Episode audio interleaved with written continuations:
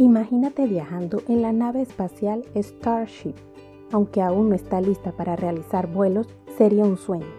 Cada día se hace más cercana la posibilidad de ir al espacio de manera comercial. Te preguntarás, ¿qué es Starship? Es un proyecto de un vehículo reutilizable que realiza la empresa SpaceX.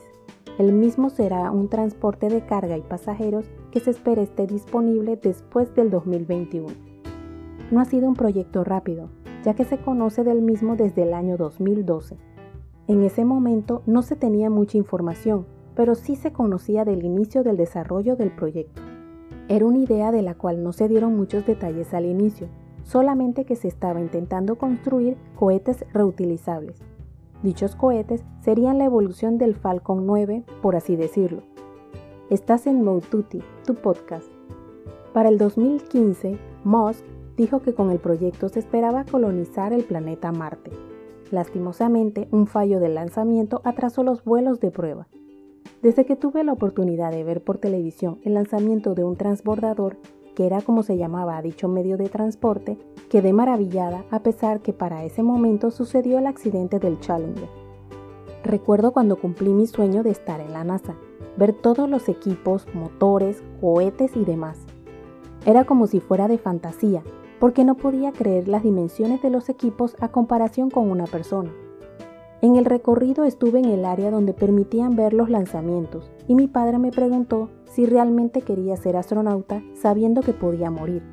Mi respuesta fue que me pondrían la bandera de los Estados Unidos de América y la de Panamá. Fue una respuesta inocente de una niña de 6 años con un gran sueño que era más fuerte que el miedo. Al pasar de los años mi deseo no cambió, simplemente resultaba demasiado costoso realizar los estudios necesarios para lograrlo porque si eso no era suficiente, yo quería ser la que piloteaba la nave. Yo investigué, escribí a diferentes universidades en dicho país para saber los requisitos que debía tener. Fue cuando desistí entre el costo solamente de la carrera sin incluir estadía, libros, comida y demás gastos. Además, que por lo menos en ese momento los pilotos de los transbordadores debían ser pilotos de pruebas. Y me enamoré de la idea de ser piloto de prueba, pero para siquiera ingresar a estudiarlo debía tener una vista 20-20. Ya para ese momento utilizaba lentes con bastante aumento. Pero no me conformé y seguí investigando si al operarme, que para ese entonces ya existía Eximer Laser, podía ser piloto de pruebas. Tristemente estaba muy claro entre los requisitos que no se podía tener ningún tipo de cirugía y lo especificaban.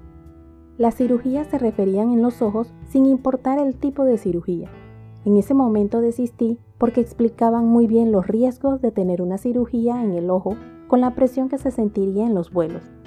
Aclaraban que podía ser un riesgo por el tipo de maniobras que se realizan en esa clase de vuelos, porque son vuelos para probar los aviones y no un vuelo normal comercial.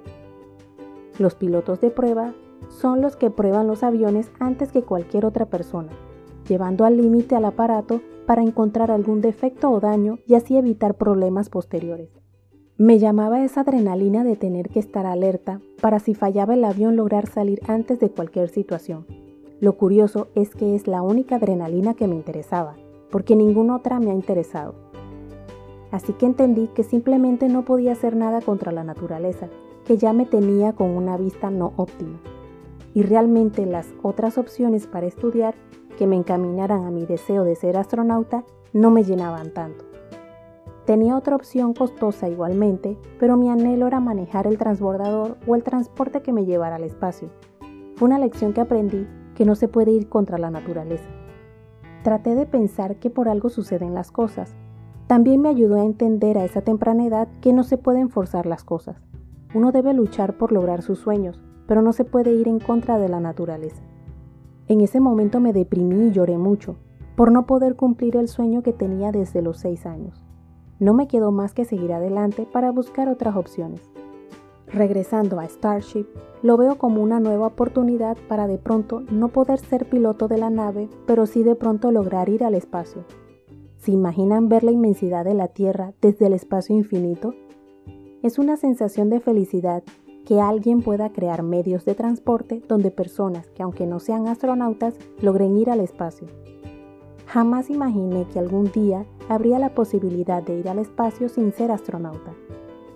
Tengo muy claro que sería sumamente costoso, pero soñar no cuesta nada, y simplemente tener esa posibilidad que creía perdida es una esperanza que hace volar mi imaginación. Están aún en fase de pruebas para ir viendo los detalles que deben ajustar y mejorar para que dicho transporte se logre utilizar. Las pruebas se han realizado sin tripulación, Todavía están en fase de pruebas, pero de seguro Starship estará listo después del 2021 para realizar los viajes de carga y con pasajeros al espacio. No dejes de soñar, no importa lo que suceda, porque al soñar te mantienes feliz y esto te mantiene vivo. Si te gustó, recuerda suscribirte a mi podcast Mode Duty y puedes dejarme tus comentarios dentro de la cordialidad. Puedes seguirme en mi blog modetuti.com, en Instagram, Twitter y Facebook como arroba y en mi canal de YouTube Moututi.